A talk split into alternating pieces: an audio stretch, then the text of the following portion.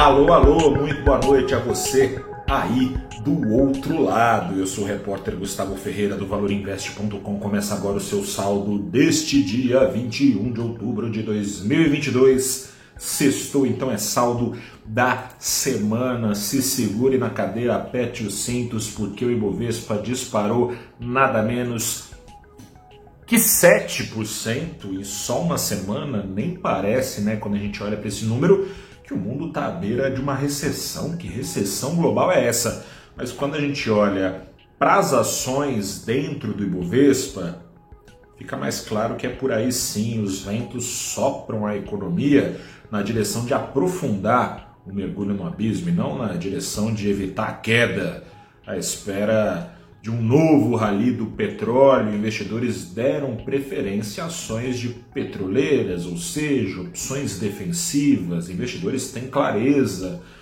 de que o ambiente é preocupante, foram atrás das ações da Petrobras. A Petrobras teve valorização de mais de 12% na bolsa. Outras ações beneficiadas foram a dos bancões igualmente opções defensivas para esse momento turbulento vislumbrado pelos analistas e pelos investidores, enquanto a inflação global, sustentada por preços do petróleo, em especial nesse momento, é um driver importante daqui para frente para a inflação global, enquanto a inflação global deve tardar a esfriar, mais juros devem ser necessários no mundo e quanto mais caro o acesso ao crédito, quanto maior a sensação de risco, mais juros, trazendo receitas via oferta de empréstimos e financiamentos para o setor bancário.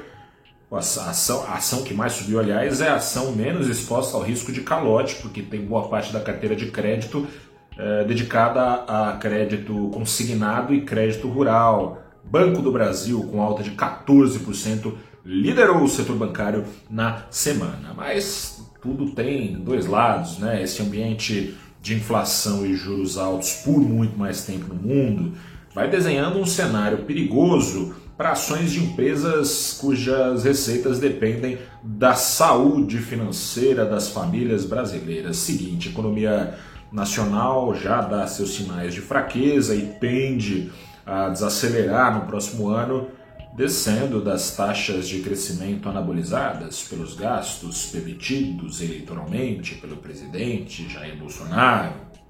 Se tivesse um espaço para a Selic acompanhar esse ritmo cadente da atividade, ou seja, simultaneamente ao nível de atividade em queda, a Selic em queda, se houvesse espaço para isso, as receitas das companhias varejistas estariam mais bem protegidas, né? ainda que a renda das famílias fraquejasse, crédito mais barato poderia segurar as pontas do consumo. No entanto, os juros subindo lá fora e recessão mais profunda são indícios de pressão de alta no dólar. E essa pressão de alta no dólar, no caso do Brasil, pode vir a ficar ainda mais forte a depender do risco fiscal que será ou não alimentado pelo próximo presidente, seja ele reeleito, seja, bom, reeleito das duas formas, né, imediatamente é, no caso de reeleição de Jair Bolsonaro ou para um terceiro mandato, depois de alguns anos fora da presidência, do líder das pesquisas Luiz Inácio Lula da Silva. Dessa forma, vai se desenhando um risco que não pode ser desprezado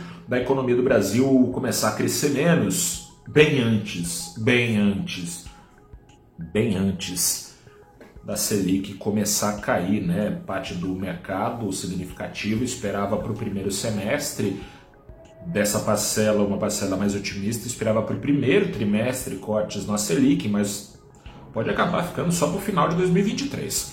O Banco Central pode confirmar essa expectativa mais otimista ou mais pessimista, na próxima quarta-feira tem reunião do Banco Central, não está sendo aguardada com a mesma uh, expectativa das outras vezes, porque está dado aí que a Selic vai ficar parada dos 13,75% ao ano, mas vale prestar atenção no que virá de sinalização para o futuro. Pelo sim, pelo não, nessa semana derreteram e não derreteram pouco as ações que vinham subindo quando as expectativas eram de, Selic, de Selic caindo logo ali. A expectativa Não é mais tão certo assim de que isso acontecerá e assim ações de varejistas derreteram e não derreteram um pouco, foram lideradas pelos 17% de queda das ações da rede Americanas. Em paralelo a isso tudo, investidores vendiam dólares para realocar reservas na bolsa, na Petrobras, nas outras petroleiras, nos bancões. Enquanto isso, o câmbio no Brasil acumulou uma queda que nem se compara à alta da bolsa, mas uma queda, uma queda semanal de pouco mais de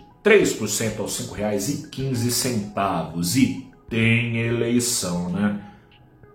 Logo ali, dia 30. Por isso eu te convido a conversar comigo nesta segunda-feira, não só comigo, time de peso aí no programa Abrindo os Trabalhos, às 9 da manhã, no canal do Valor Invest no YouTube.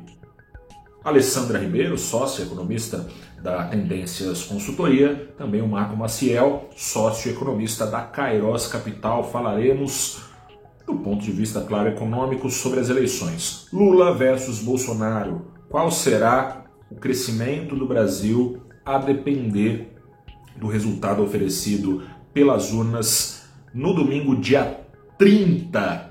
Tem mais dúvidas? Traz pra gente que a gente vai tirar essas dúvidas ao vivo. Então, encontro marcado, hein? 9 da manhã no canal do Valor Invest no YouTube, ou então no Instagram, ou então no Twitter, ou então no Facebook, ou então no LinkedIn, em todas as redes do Valor Invest estaremos ao vivo nesta segunda-feira às 9 da manhã. Enquanto isso, desejo a você um grande fim de semana, bom descanso.